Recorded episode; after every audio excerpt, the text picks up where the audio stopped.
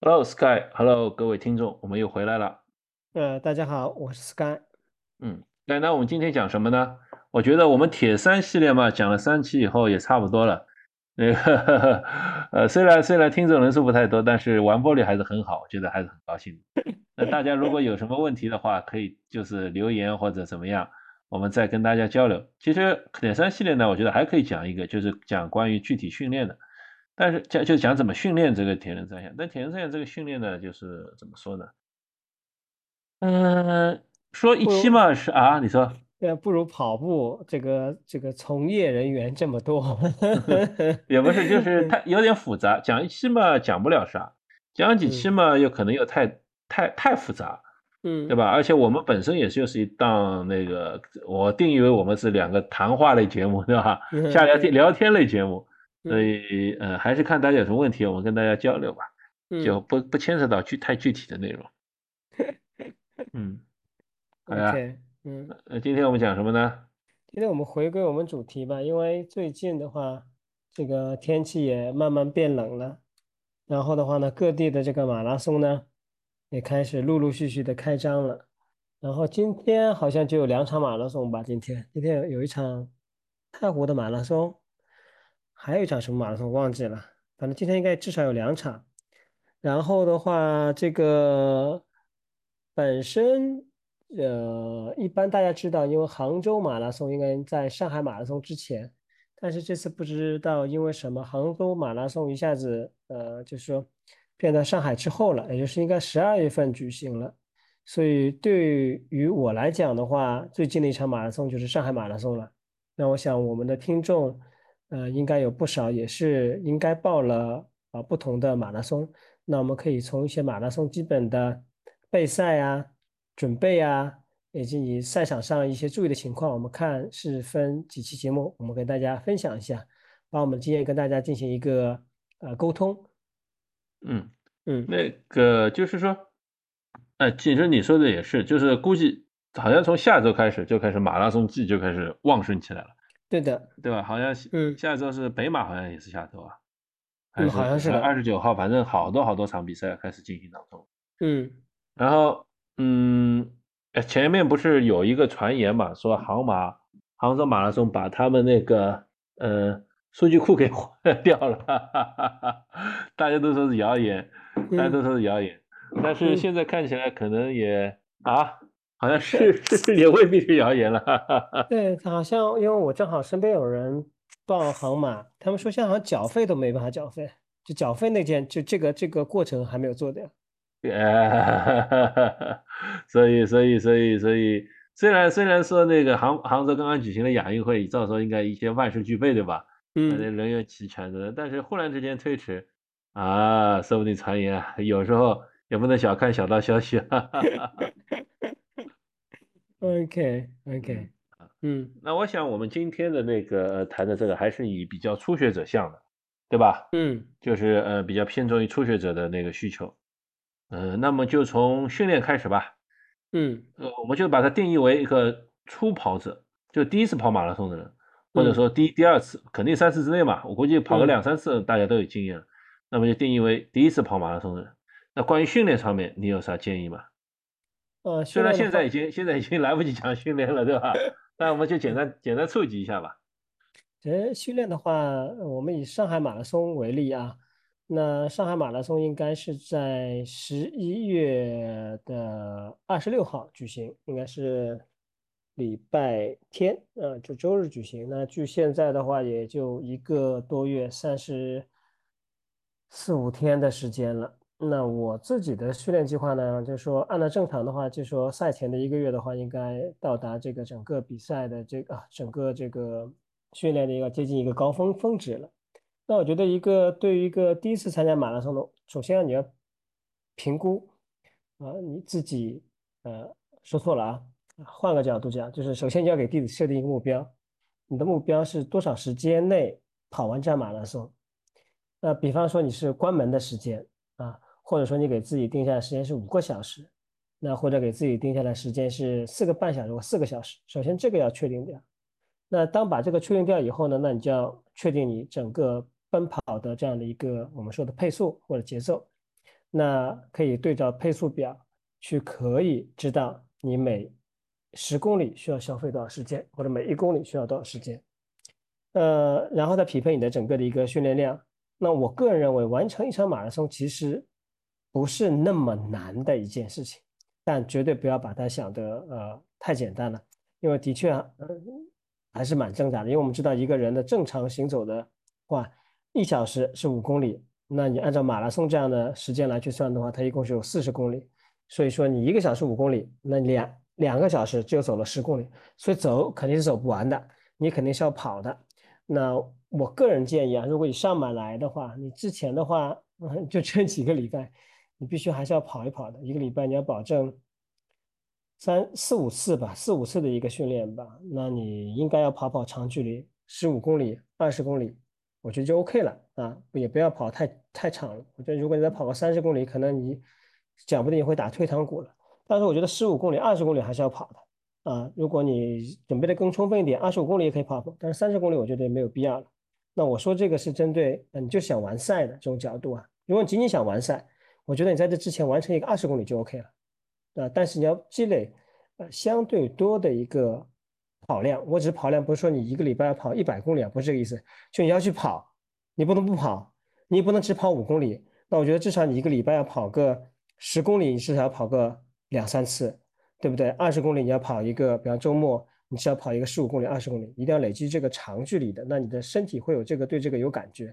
另外的话呢，就是说从时间的角度来讲，尽量呢是早上锻炼，因为是这样子，大家知道，因为上马应该是早上七点半发天还是八点钟发天，我具体时间忘记了。那呃那个时候的温度应该在正常的话应该在十几度左右，因为去年的上马是比较热的，但我不知道今年的温度，一般常规的话应该在十几度。所以你尽量早上训练，那你的整个的一个体感是对早上的温度是有一个适应的，你不要到那天早上再去跑，那我就是再去适应，那就比较仓促啊，这是我个人的建议啊。嗯，好，那我问题来了哈，第一呢，就是你觉得跑量月跑量多少，就是经过比如说月跑量多少，达成多少以后呢，那觉得跑一场马拉松是没问题了。我个人觉得两百公里就 OK 了，一百五到两百就 OK 了。哇，月跑量两百公里啊！一百五到两百就够了，月跑了两百公里，好像我都达不到。我操，一百五十公里就够了，一百五十公里就够了。一百五十公里能跑两百最好了，一百五我觉得就够了，可以算嘛。一百五跑几个月呢？一百五的话，你准备的时间至少要两个月到三个月，不是那么疲惫啊。我只能说就是，啊，我我跟大家讲一下这样的，就是我身边其实有有有几位朋友，然后的话呢，就说有男性的和女性的。呃，有一些呢，就是说他就准备了两个多月，他就去跑了。当然，他前面有跑过半马的经历啊。然后的话，而且他那次跑的话也是跑上马，而且那次还下雨，他还穿着五指鞋去跑的。当然，他跑得很狼狈，最后可能是五个小时出头一点完成的。嗯，他赛前的话，最长的距离就跑过二十公里，这么根本都没跑过三十公里。然后的话，因为那天天气也很糟糕。他就给了自己的设定目标，就说我跑完这场全马以后，我就不跑了，就我必须要跑一个全马，证明我是一个马拉松。就那时候有一个口号，就说你你跑好马拉松以后，你身边只有两类人了，一个是跑过马拉松，就是没有跑过马拉松的。哎呀，我觉得你，我本来想缓解听众焦虑的，你这样一说，我觉得听众焦又焦虑起来了。一百五十公里还好，一百五十公里还好。一百五十公里，你是只要以你的级别，你认为还好？我觉得很多可能以大部分人的来说。能跑到一百到一百二，就峰值就是训练峰值碰到一下一百五，但平时一般来说是一百到一百二，可能已经是一个不错的不错的训练量了。而且我觉得完成上完呃完成马拉松应该也是够了。呃，一百的啊，我们讲是一百到四个礼拜，一个礼拜才跑多少？二十五，二十五。那我们要考虑整个周期啊，比如说你是从二十二十每周每周开始。然后一点点增加，增加后面再降，然后再增加上去。你要不要考虑，不要忘了这个这个增加的周期。就算你是，比如说你是第一个月跑一百，第二个月跑一百二，第三个月跑到一百五，嗯，就假设这么说，那第四个月呢，那就要比赛了，那可能两周前两前一周最多两周还稍微冲一冲，最后两周就降下来。嗯，那我觉得这可能是一个比较比较那个合适的算法，就是说大家不要，当然了。跑的前，跑的前跑的多，那么比赛时候会更轻松一些，嗯，然后成绩会更好。但如果我们从新手来说，从从一个能完成马拉松的新手来说，那我觉得可能也得平衡一下这个训练量和和时间吧，还受伤的概率，因为新手往往容易容易受伤。嗯，我们大家都知道新手，但这个我们待会再谈吧。新手赛前容易足底跟足底呃呃呃足底筋膜炎啊、髂筋束啊，这是最容易产生两个问题。嗯，然后这跑者膝这膝盖问题，其实到到跑马拉松级别可能反倒不一定那么多了。好，嗯，那刚才这个问题，那第二个问题哈，Sky 你来你来你来你来作为一个呃达明教练，你来回答一下。现在离马拉松比如说只有一个月了，那绝大部分人都会认为自己跑量不够的，对吧？哈哈哈。那这一个月你有什么建议吗？有的是有人说我我他妈的我啊不好意思，这个毙掉哈哈哈哈，这个我先比如说我。还要在最后一个月里，我实在太慌了，我要争取再跑一个到两个三十公里，我甚至于三十五公里，这样我才我才我才我才心里安定，对吧？有人比如说说我第一周跑一个，就最后一个月，我第一周跑个二十啊，或者就是这样，或者二十五吧，那第二周跑个三十，第三周跑个三十二，那最后一周恢复停，去跑步，就是这种方式，你推荐吗？还是你觉得这个最后一周怎么救救急？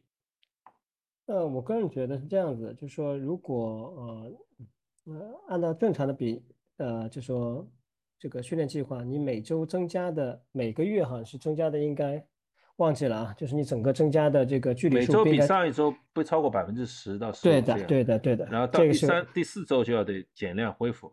对的，这是一个。呃，第二个的话呢，的确是，就是说你如果跑过。呃，足够长的一个距离以后，你心理上会得会获获得一个比较好的一个优势，就说，哎，我跑过二十公里了，或者跑过三十公里了。但是我个人非常不建议，就是说，当然你你可以去跑一个二十，可以去跑个三十，但我不建议在比赛前连续跑两个三十，或者说一个跑一个二十五，跑一个三十。我觉得如果你真的很不安，我觉得跑一个三十就够了。如果你再不安，你跑一个二十，再加一个三十就够了。如果你心很大的话，我觉得跑一个二十就够了，绝对不要把这个呃不要跑两个三十，就是没有必要，呃意义也不是特别大。因为我在上周跟杰夫在讨论说，就说呃我在上一期就是我有人工教练的时候，不是智能 AI 教练的时候，我的教练给我安排在赛前最长的一个距离，也就是三十多公里一点点。但是我觉得这个这个你这个要要说明一下，因为你的速度比较快。所以你三十公里大概跑了多少时间？有可能有些是有些训练计划以里程为基础，有些训练计划以时间为基础，对吧？嗯，对的。你跑三十的公公里的，对对，就是可能时间要求对身体的负担要远小于我跑三十公里，对吧？应该也很累，也很 累，真的也很累，真的也是很累的。所以回答你刚才问题，就是我刚才已经跟大家讲过了，就是说我不建议跑两个三十公里，这是第一个。第二个，如果你真的不放心，我觉得可以跑一个。三十公里就 OK 了，呃，而且这个三十公里呢，你不需要就是说，呃呃，怎么说呢？拼着老命去跑，就是拼命的去跑，没有关系。比方说你跑了二十公里累了，你可以走一走，歇歇，喝点水，再把剩下的五公里再加上五公里去跑完。不要觉得一口气跑完就是跑完啊！不要这样子。等会我们要讲到比赛的一个策略的时候，也会讲到这个问题的。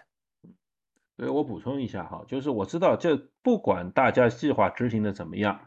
关不也不管你是初学者还是可能初学者更严重一点，有经验的人好一点，到赛前一个月都会焦虑的，对吧？都会觉得自己的训练量不够，都会觉得训练不够。而且呢，这时候还有一个问题，就是因为经过了长时间的训练，不管是这个这个呢，这个点呢，不管是新手还是老手，经过长时间训练，到赛前一个月，其实身体会会会可能出各种状况，比如说感冒的症状，甚至于真的感冒了，或者受伤了，这边疼那边疼了。这都是有可能的，那这时候就更容易焦虑。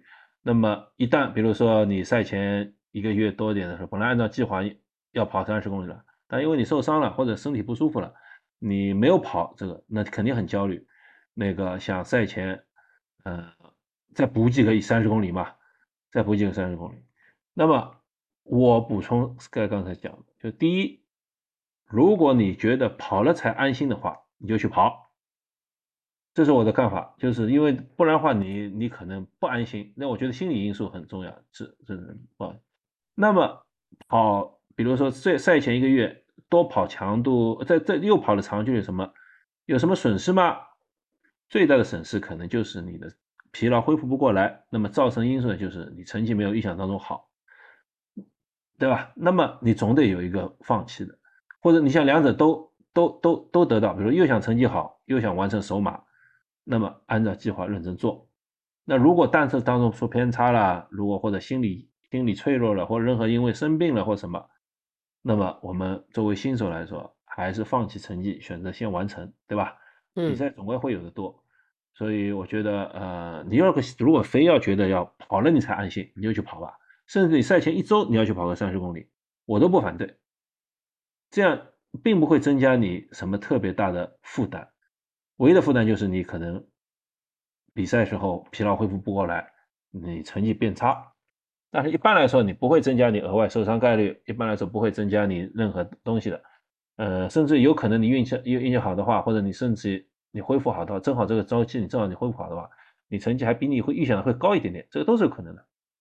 所以心理底，然后具体方法呢，就像刚才 Sky 说的，跑走结合没问题的，想跑跑去，但千万不要去强迫自己一定要跑，那太累的太过了也会生病，对吧？也会影响这个，也会容易受伤。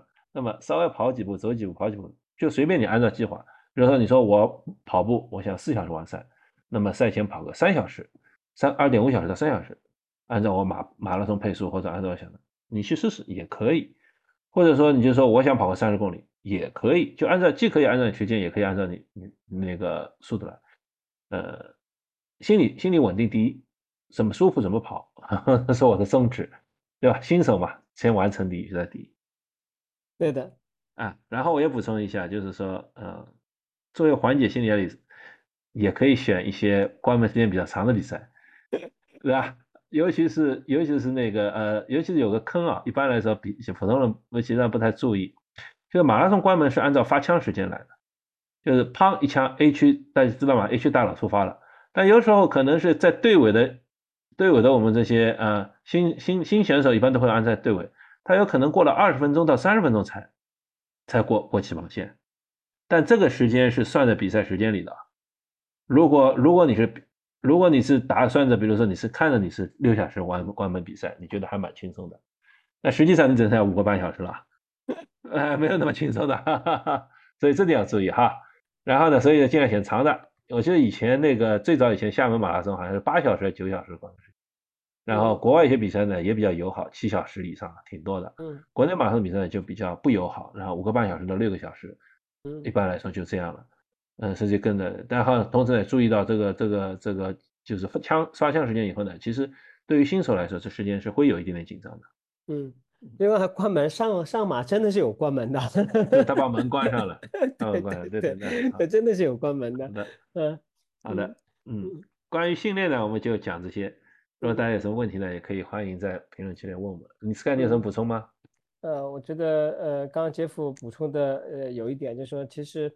最最关键的还是你对这场比赛的一个必达的一个信心啊，必达的信心，就是说，无论是你呃赛前跑一个二十公里还是三十公里，你想达到目的，就是我这场马拉松一定要去完善，这是你必达的信心，一定要把这个建立起来。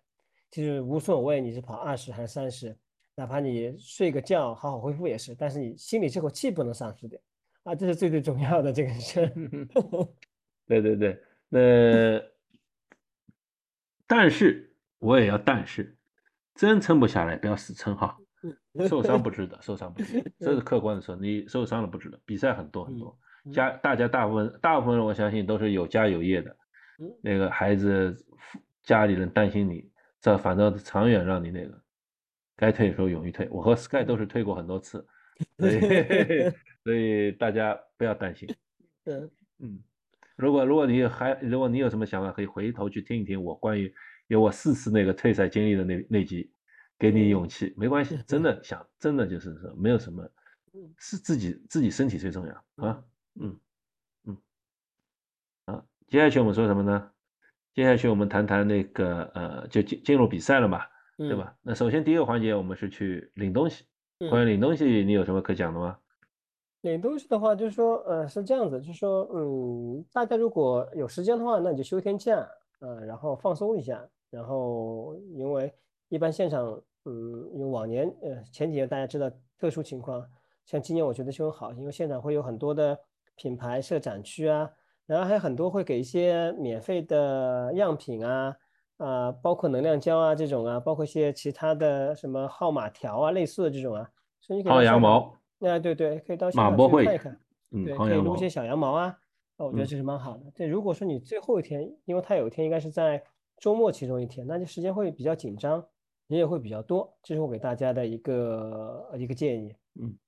我给大家建议呢，就是呃，赛事的规则规程一定要看，就他会发一本那个册子嘛，就比如说起点在哪，终点在哪，然后怎么走，这个东西呢一定要看一下，嗯，不要想当然的，尤其是本地人哈，想当然以为啊这个地方我熟，我去了就可能，对吧？很有可能这个这个是呃你并不像你想象那么熟，第一，第二可能因为当时到时候封路啊，到时候各种原因。会有会有那个交通的意外，那嗯么不管是你希望家人去接你，还是你自己到起跑区或自己怎么走出来一点和家人见面，有有些地方有些地方那个终点是不允许外人进去的，必须他们从里面走很长一段路出来以后才能跟家人见面，是的，是吧？这个嗯要看一下，然后包括刚才说的关门时间，包括路线上。如果如果真的是严谨的话，嗯，也可以抽时间，就是线路上几个难点踩一踩，比如说像嗯像嗯上海马拉松的几个几座桥，那你稍微去嗯跑一跑，感觉感觉什么样？感觉，那么到的时候心里不慌，对吧？有些地方嗯特别，比如说它会特别注明变窄，那地方大家都都要注意一下，嗯，这个就容易摔倒的地方，这个这个是是是特别我我我和 Sky 提醒大家的。嗯。嗯。然后其他其他没特特别领悟那天就是就看了，嗯，薅羊毛吧，对的，静下心来，开开心的玩，要多拍一些照片，对啊，多要如果到了如果到了那个呃，在在同时也记记记住一下，就是如果尤其到了外地比赛啊，就是说呃，你如果忘带东西了什么什么什么，忘带胶了或者是掉了一些东西的话，马博上会上一般配得到，这个别忘了去马博会上兜一圈。嗯。好了，然后就来到比赛日，比赛日你有什么建议吗？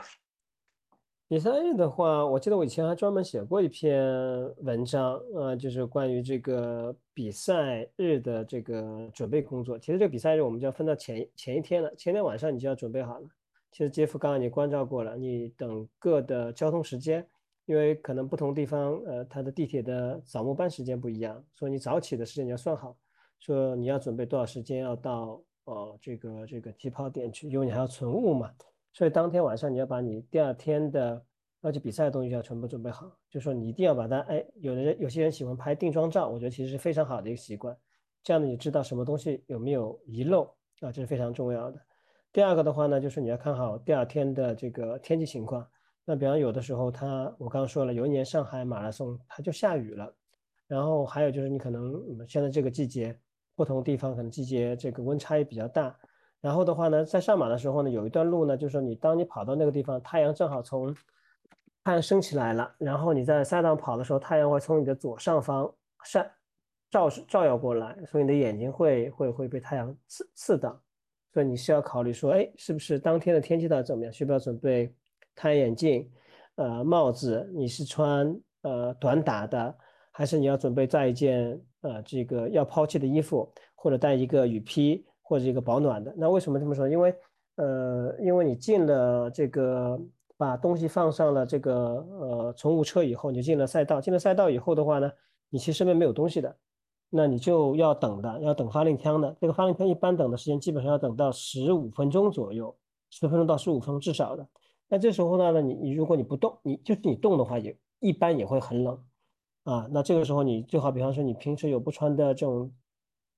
衣服啊或 T 恤啊穿在一件身上，或者带件雨披，还有带一件保温毯，唯一的目的是保持你的这个体温啊，不要就说你这个这个体温下降，你肌肉活动不开，一开跑起来的话，你肌肉容易受伤。那男生的话呢，就说我给大家啊，不论男生和女生，我都给大家一个建议，就是如果你穿短打的话，那你这个在肚脐眼上拿块胶布啊，把它给贴起来，这中国人必备的一个东西啊。然后还有就是男生的话，你要准备这个这个这个这个创可贴，要贴在这个呃胸部上面，防止这个摩擦。以前我倒不是特别注意，呃，但是有一年我还真的被这个给折磨了。啊，就真的自己被这个东西给折磨了。那以前我我我觉得这个 OK 啊，没有关系啊。还有就是说，呃，大家擦好这种呃，有的好一点的，它专门有这个这种防摩擦的这种膏，这个叫什么？有一个什么牌子了，忘记了。没有那个大破节专用凡士林啊。啊，对对对，或者用凡士林也 OK。对对对对，那我觉得把这个基本的东西要准备好。那这样子的话呢，就呃避免呃疑虑和焦躁，因为第二天一旦出发了以后，你发现什么东西没有带，那就很尴尬。这是我给大家建议。啊那我问你哈，我来提几个问题，大家听听提几个问题，让你思考。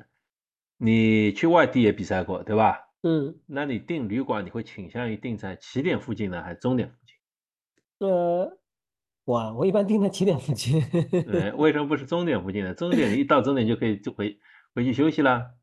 呃，我我反正定的好像都是离起点比较近的，终点比较少，中间。我觉得这个就是见仁见智啊，有些人喜欢定在起点附近，这样呢就可以多睡会儿，那个呃也就离近近嘛。但有些人喜欢定在终点附近，就是就是就完成以后可以及时的及时的休息，这个就是看看各位听众的想法。当然，如果是起点终点在一个地方，那就不用烦恼。我定过起点附近的，也定过终点附近。那终点附近的好，唯一的就我不是唯一，就是终点附近的优势就是说。你你你你结束了就可以休息嘛，但除非是你再住一晚，不然的话，其实这个休息不休息也不重要。都好对吧？就是说，嗯，所以定起点相对来说优势高一点，就是你可以多睡一会儿。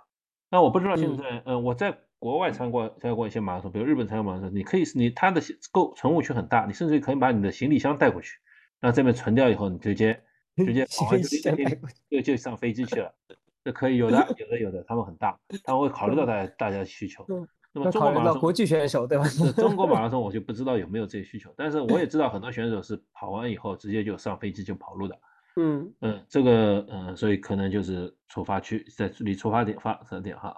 嗯，那么我们知道嘛，就是说嗯，跑前比如说人家要冲碳啊或者吃东西啊，你对于比赛前吃东西，包括前一两天或者比赛当天的吃东西，你有啥建议吗？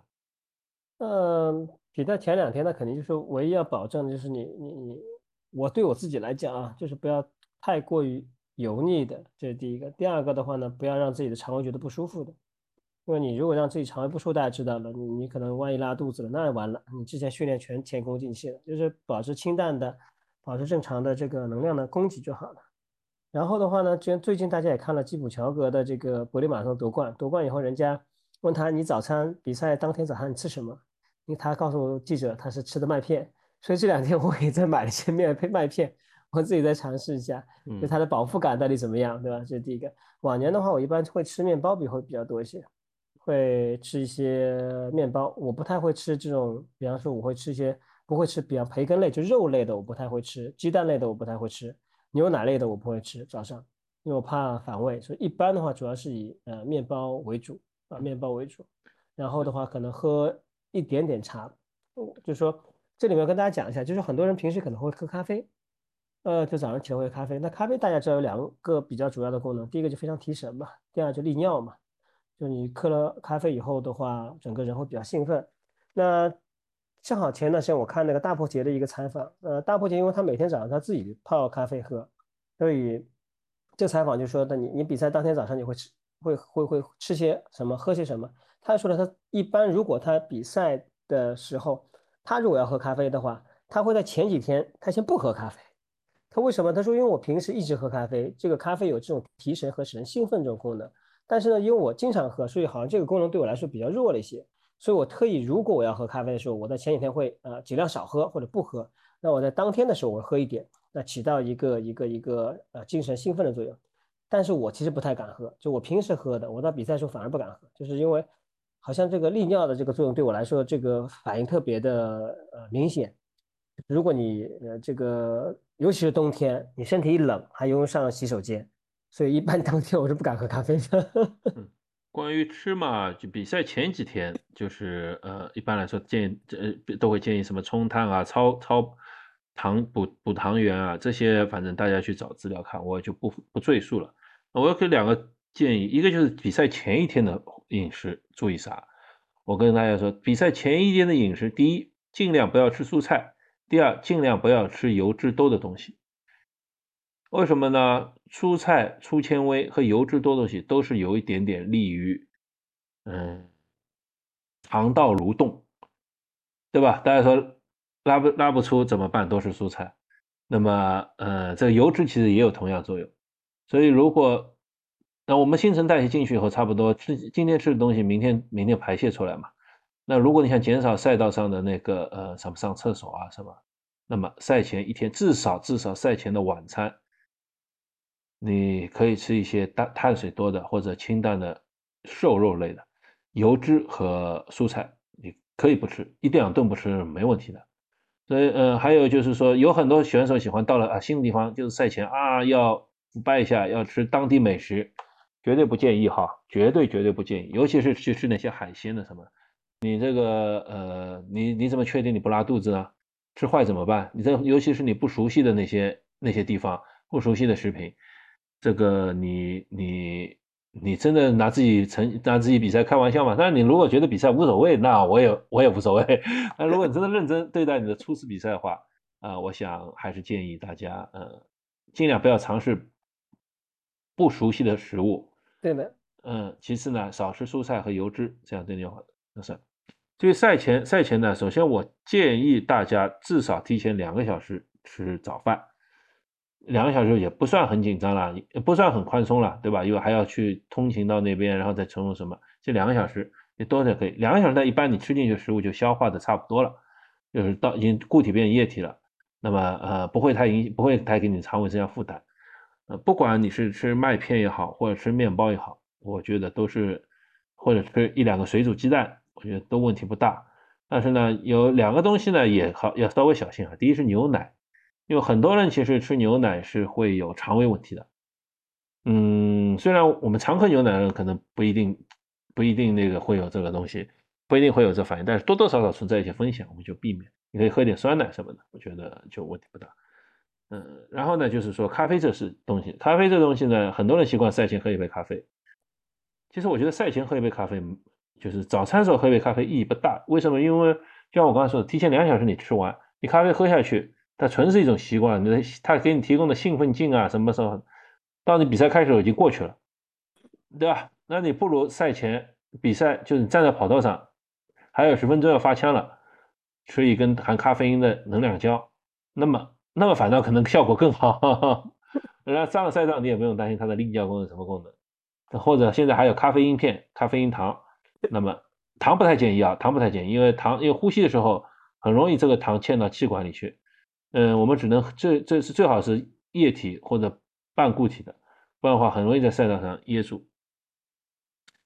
你可以吃贝果，贝果一般来说是现在上现在中国的贝果也很多，呃，这个是比较好的，又饱腹，然后又是比较安全的，好吧？这个是我对于大家比赛当天那个食物的食物的那个建议。然后呢，就是说呃到。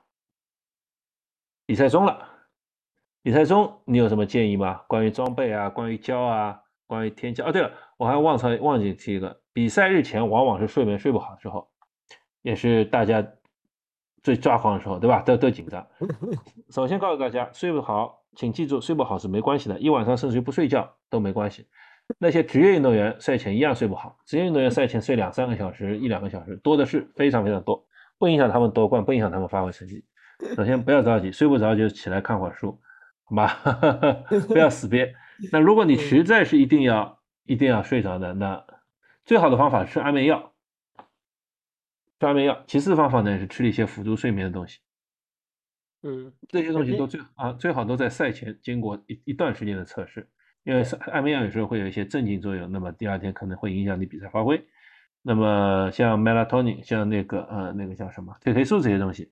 其实并不一定对每个人都有效，然后可能第二天也有副作用，所以尽量选择。嗯，对褪黑素的话，我们呃之前有有聊过关于这个补给剂里面褪黑素的话，它的整个功效对人来说可能是百分之五十，你吃了有用，你可能你的朋友就不一定有用。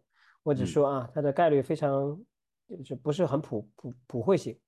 呃，安眠药的话，就是大家呃也其实可以配到的，你身边有亲属啊或者什么都会可以配的。那呃，其实好像应该，嗯，我之前有有吃过啊，分两种，一种的话就国产的啊，力道比较大，还有进口的啊，进口的只能维持六个小时、八个小时。那我建议大家就是就是就是吃一粒呃呃呃，就是吃一粒。如果你觉得你对睡眠的质量很有要求的话，还是非常有用的，还是非常有用的。算好时间啊，不能过了这个时间。你那个呃，三安眠药其实几乎分分两种，一种就是协助你入睡的，嗯，那种像呃斯诺斯啊或者左比克曲龙还是右比克曲龙这样的东西了，呃，它的它的是它代谢比较快，好处代谢比较快，一般五六个小时之后就药物就代谢掉了，那不太影响第二天的状态。那缺点就是可能呃，睡睡时间不够长，但它有助入睡，说帮助睡眠障碍的困入睡困难。还有一种安眠药呢，是主要是延长你睡眠时间。那么它的代谢周期比较慢，所以可能要七八小时以上，这可能会影响比赛第二天的呃状态。这可能好像是艾斯托伦就是属于这种类型，嗯，所以嗯，所以大家根据自己的睡眠状况选择，嗯，呃，但是都要经过测试，嗯，好。然后刚才 Sky 说的赛前准备一些装东西的时候，我我提醒大家千万别忘了准备一些卫生纸哈。因为赛道上你保不齐有些什么状态，那个到时候进了厕所没纸，这个是通常都是没纸的，告诉大家啊。那你咋办呢？那你咋办呢？嗯嗯。那你咋办呢？对对吧？一定是准备的。你可以脱袜子哈。嗯。呃，我可我可以告诉大家，就是脱脱袜子是一个方案，就是你脱一只袜子用一下。但脱了袜子，你接下去跑的话，你会把会把脚磨破的。我们常年跑会把脚磨破，所以。现在现在的跑步短裤都不太好，就是内外是一体的，不然的话就是分体的话，那也没有其他方案，对吧？我就问你，你你碰到过这种情况吗？我跑步十几年，我啥都见过，啥都碰过。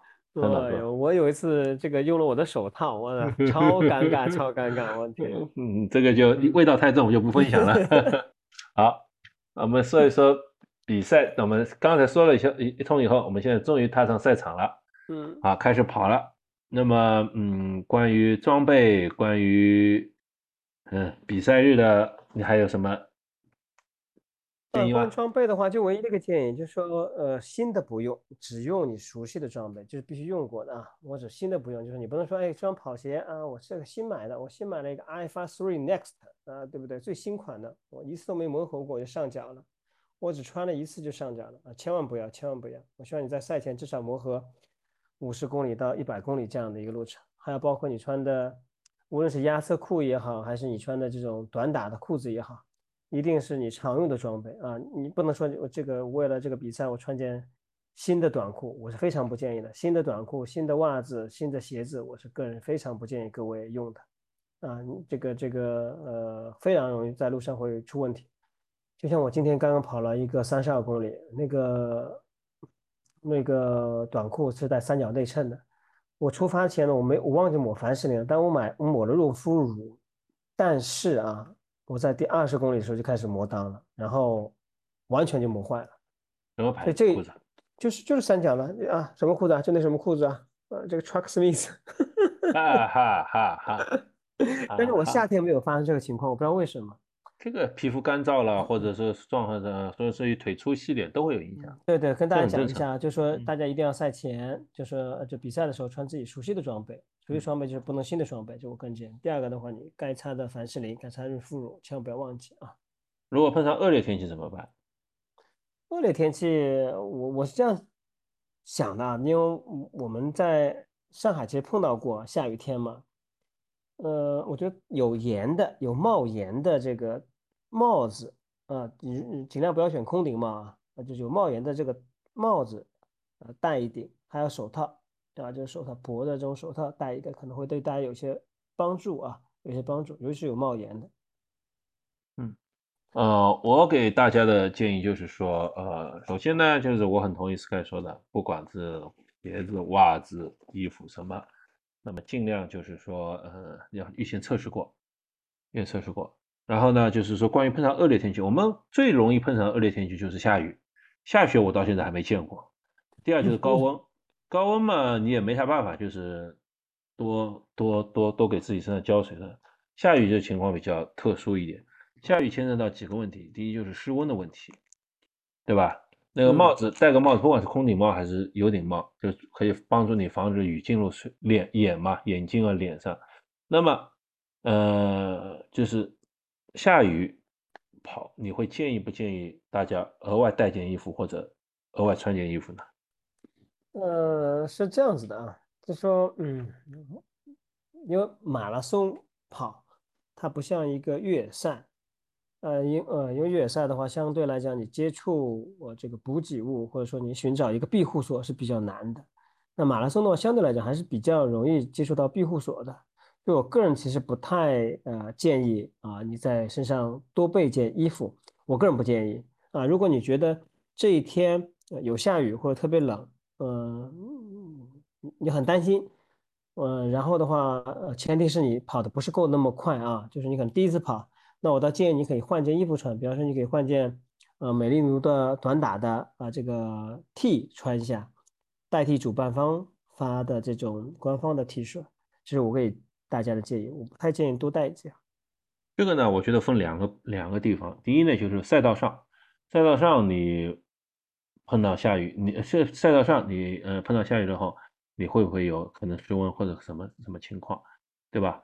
第二情况，其实大家可能没有注意到，就是其实跑跑完比赛以后，你跑完了，不是么就结束了，有可最后可能要经过很长一段距离，甚至可能要经过很麻烦的一个路程，或者甚至于很久花很久时间才能取到你的衣服，啊，这时候你又不动了，不跑了，但是呢，就是雨可能在下，然后你可能人体在失温，那个时候是肯肯是很容易很容易很容易的得到受到伤害，身体受到伤害的，那么。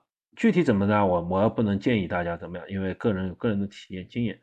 那么我觉得，如果碰上特别恶劣情况，你可以在身上带一个保温毯，对吧？或者让你的家人带一张保温毯，那个或者家人带一点东西，比如请他在一般我们都会新手新手嘛，都会有些家人在旁边助助威啊什么，对吧？请他们在赛道上递给我们啊，或者请他们到终点前的话，让他们帮忙给我们一些东西，那么保护自己一下吧。我不知道这个能不能做到，但是如果，呃，如果你可以，你如果你有担心的话，那我觉得稍微适当准备一下，甚至于你准准备几个暖宝宝，那都是都是，因为这个淋雨是不怕，但是之后生场病其实还真是挺挺没意思的，对吧？对的，对，所以我就提醒大家注意领悟这个环节，可能是大家一般人忽略的，嗯。然后关于吃胶，我们也曾经提过，那么我们 Sky 在。再有什么补充的一些关于吃胶的那些东西吗？呃，吃胶的话，就大家其实现在如果你买胶的话，现在很多品牌它都会给你介绍，呃，怎么样吃这个胶？比方说，说那什么红黄绿管的这种啊，对不对？就是庄主吃的这个胶，或者是代言的这个胶，然后还有这个这吉普乔格现在新代言的胶，我们之前着重介绍的 SIS 的。啊，在这当中，我唯一的跟大家说一个的，就是说，无论是你三十分钟补充一根胶也好，还是你一个小时补充一根胶也好，啊，这个是看你个人的习惯，你可以选择，呃，可以大家可以搜一下我们之前做的一期节目，啊，等渗型的和不等非等渗型的都可以。我唯一给大家建议就是你在赛前的三十分钟吃一根胶，啊，赛前的三十分钟吃一根胶，这是我觉得呃呃非常有用的。因为是这样子，因为呃，我上次不跟大家讲过吗？我我本人没有这个呃这个糖尿病，但是呢，我在前段比较早的一两个月之前，或者更早，我买了一个测测糖的这个东西。那我实测下来啊，就是你每次吃饭以后，就是你补充呃吃饭以后，呃，基本上三十分钟之后，你的那个值，就是我我会测那个值嘛，那个值才会出来。就是你的糖会一下子糖原一下就出来，就你达到一个很高的一个值，然后慢慢慢慢慢慢会落下去，啊，就差不多跟我们这个说的差不多，就是你有三十分钟，它要给这个东西有三十分钟的一个能量发挥的一个时间，这是第一个。第二个的话呢，就是我吃下来发现最能量最快的就是碳水，就是粥类粥类的这种东西是超快。蹭一下的这个这个糖就就上去了，当然它消失的也很快，比比可乐还快吗？可乐我没有试过，但是粥这类的真的非常非常快，非常非常快，就是这种这种呃碳水类的这种东西，这让我很很很吃惊啊！这是我唯一得到的这个 升糖特别 快，嗯，对的。哎，其实呃，不管吃啥，不管怎么样，我个人还是建议你在赛前多测试，不要怕花钱，不是只吃一次就可以的。这个胶，如果你准备赛场赛场用的话，至少通过三到五次训练熟悉它。不要想，不要说，哎呀，我平时不吃胶，赛赛时吃，那那肯定猛啊，对吧？像像打了鸡血冲出去了。但你要知道，这个带给你效益，同时也可能会带给你很多的很多的负面作用。我们战士打仗，平时训练也分基础的训练和那个军事演习，对吧？要模拟作战，经常模拟作战，而且还要和中国人和外国人比，和不同军比。那你你跑马拉松其实也是想上相当一场战役。那这些通过三到五次，你尤其你 LSD 的时候，别怕花钱，不管是茅台胶，即使二十块钱一根，那个你就按照你半小时一次。或者一小时一次，按照比赛策略这样吃一下，而且要提早，就是要多准多准备几次，就可以让你比较出你吃胶状态不吃胶状态的不吃胶不吃胶状态的那个区别来。嗯，包括你吃，而且看你不同身体状况下，你要喝要不要喝水，吃了以后会不会不舒服？有些是胶可能是很多时候三五次三五次都都没问题，三两三次都没问题，到第四次出问题了，你。啊，你要分析一下原因什么，是不是要换胶？就比如说 CIS 的那个等渗胶，我吃完以后，虽然它是教授不需要喝水，但是我觉得因为它的化学可能是化学甜味剂的关系，我觉得我嘴里很腻，总要喝一口水让我舒舒一舒口，我才会比较，嗯，让我舒适嘛，体感舒适以后才能，不然的话就这个事情很困扰我。但是如果是像茅台胶，就是对吧？那个最贵的茅台胶 t o n 那个胶的话。那就没问题，它像果冻似的，我直接切吃下去，不用再喝水。就有时候长期了，我就带一个茅台胶，既补了点水，又补了那个东西。所以这个都是要根据大家也尽量花钱买一些不同品牌的，不要是听别跑友说这个好那个好。有时候虽然贵，但是它的效力确实比较大，力气比较大，比较力道大。对，是力道大。然后有些有些有些胶，它听上去好像啊看上去便宜，或者说国产品牌，那其实吃下去。像没吃一样也有的，不要太迷信赛道上补给，你可能吃不到，也有可能对你不适合。嗯嗯，尽量这个自己准备好，好吗？嗯，啊，还有这个胶放哪里啊？就我跟大家讲一下，就第一个就是说，如果你呃呃，我是之前有推荐了，你可以自己买一个那个什么，到迪卡侬去买一个那个放腰带腰上腰带啊，这是一种。还有一种的话，如果你穿那个压缩短裤或者压缩呃长的裤子，一般的话它都会有专门放胶的这种地方，短裤和长裤都可以。但是我记得一般的话，最多可能只只能放呃呃腰带上，就是那个短裤上面最多可能只能放两个。这个呢，大家嗯嗯，大家可以想一下，就说如果你可以的话，比方你戴压缩臂套，你可以把它塞塞在那个压缩臂套呃里面都可以啊。但但是就像刚刚杰普说的，你平时还要试一下的。呃，你放哪里可能会拿起来会比较方便一些。这个上面的两种方案就是我们以前提过，一种是用腰带，这样呢就可以，你可以随意选择裤子搭配；另一种呢是带腰带各种腰包的那个裤子，那么 就你就可能选择少一点。呃，那现在不管是 Lululemon 或者内道，都非常多的口袋。那呃，尤其内道这种就是国产品牌，它它不光是腰上有一圈，你裤腿翻起来，裤腿上还还能再插两两两口袋。多是多的口袋多的不得了，那哎呀，我各各位听众是这样的，最近杰夫一下迷上了内道，一下我我觉得好像他要把内道的男士的产品从头到尾全从脚从头到脚基本都买一遍了。嗯，那下次分享给大家啊，这是呃，其实不管不内道，Lululemon 也也有这个功能，对吧？这个把一边插手机一边插，至少插四根胶，我看是没什么问题的。嗯嗯，好，嗯。啊，这个杰夫，你刚刚说的手机了啊，我给大家建议啊，如果说你就是完赛的目标的话，你可以带个手机的啊，不是可以带你，请你带一个手机，因为你走不动的时候，你至少还可以拍拍照、发发消息啊，不是特别那么义气，知道千万不要不带手机，知道吗？手机还是可能还是有必要，就算你当半分钟退赛逃回去的话，还是刷个地铁什么的。对 对，手机必带啊，手机必带啊。好的，嗯。嗯，那么就是所有的装备。那么我们最后一个主题吧。嗯，关于在赛道上，在赛道上想 PB，你有什么建议吗？在那 PB 啊，这个呃，杰夫说的 PB 的意思就是，首先你要有个初始的成绩，对不对？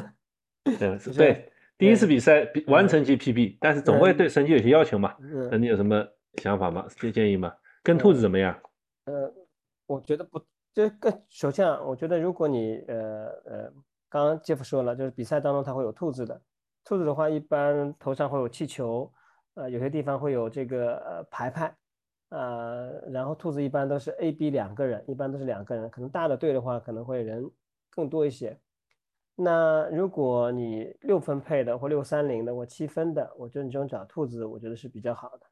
但在上马的话，我去年跟兔子我就觉得，当然可能兔子有兔子策略，因为上马上马去年我想是破三的嘛，所以我就跟破三的这个兔子，但出在很大的问题，后来他们就所谓的叫我后来才知道一个词叫流氓兔，这个两个兔子跑到三十公里的时候，一个兔子爆掉了，然后一个兔子继续带。为什么呢？那我觉得这个也，他们可能也从策略上的角度，因为一出发的时候，呃，第一公里比较慢，可能只有四二零，但是第二公里的时候啊，就直接提到四幺零了。那我们大家知道，一般的话，其实你呃按照破三的话，你整个的每公里的配速应该是四幺五左右。那我觉得上下不能相差太大。但赛车这个之后前二十公里的话，我看了我赛后的这个手表，基本上都在四幺零的配速。那其实这个其实超过我个人能力了，我个人认为超过能。那他们有什么想法？就是因为大家知道上海呃的三十公里以后，它有就是临近终点以后，它也会有有桥，它会连续的翻两座桥，而且是一个折返的。那他们认为就是说，如果你在赛前你不把这个时间争取回来的话，啊，不是在你前三十公里你不把时间争取回来的话，你生怕你最后十公里掉速，然后你没有足够的时间去翻这两座桥。那听上去好像是比较有道理的，那其实这个策略就对我这种呃我目前的能力来讲，其实对我前半程消耗太大了，所以我后半程掉速非常非常严重，所以导致了我最后三小时零八分完赛的。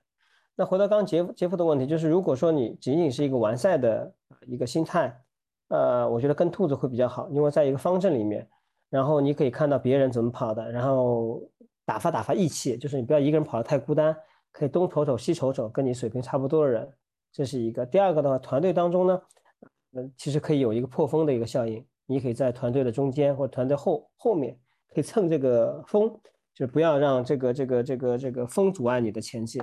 我觉得跟兔子还是非常有效的一个方法。好的呀，那么简而言之，就是如果你真的想 PB 或者对成绩有什么要求的话，跟兔子依然是最好的方法。那如果你更有更有决心的话，那你可以去雇佣一个有经验的跑者做你四兔，那不光照顾你配速，照顾你个性化，这这当然这个客观的说，花钱总归是好的。他还能呃价格不菲啊，价格不菲啊。他还能他还能帮你递补给啊，帮着你嗯这些东西，这个不管嗯，这个这个嗯大家自己决定这个东西。嗯好，嗯，我觉得讲到这里也差不多了，你有什么要补充的吗？嗯，没有，就是刚赛道上面的，呃，回到我们最初的，因为我们这期节目针对一些呃第一次或者说第二次参加这个这个马拉松的，嗯呃，你的目标就是完成全马，嗯呃，所以我们刚刚也在聊一个问题，就是说不是让你一直不停的跑，你可以累了走一走的啊，千万不要觉得走不是跑，不是的，就说你你觉得你可能跑了，尤其跑了二十公里、三十公里以后，你觉得我很累啊，然后那你就走一段时间，然后再跑起来，再走一段时间，甚至到补给站，你可以悠然的到补给站去喝点能量饮料，喝点水，然后路边还有一些呃赞助品牌或提供一些东西，你可以吃一吃，然后再跑起来，那就是跑走结合，也是一个非常重要的一个呃战术策略。啊，不要就是一直跑下去，一直跑下去，你可能就是抽筋了，嗯，要抽筋了，然后你再跑，可能就是零点抽筋了，所以这时候可以完全放松一下，走一走是没有关系的啊。好好的，那么我们今天这期节目就分享分享到这儿，嗯，嗯，那么祝大家都能在首次马拉松比赛赛场上跑出好成绩，嗯，那杰夫。的话，你的马马拉松时间是比我们早啊，对不对？比我早，对吧？这个就不谈了，我们下次再谈吧。嗯 嗯，嗯 OK OK，好，那今天节目到这边结束了。嗯，好，嗯，下次有机会，下次看再再聊那些，好，再见，好啊，再谢谢大家拜拜，哎。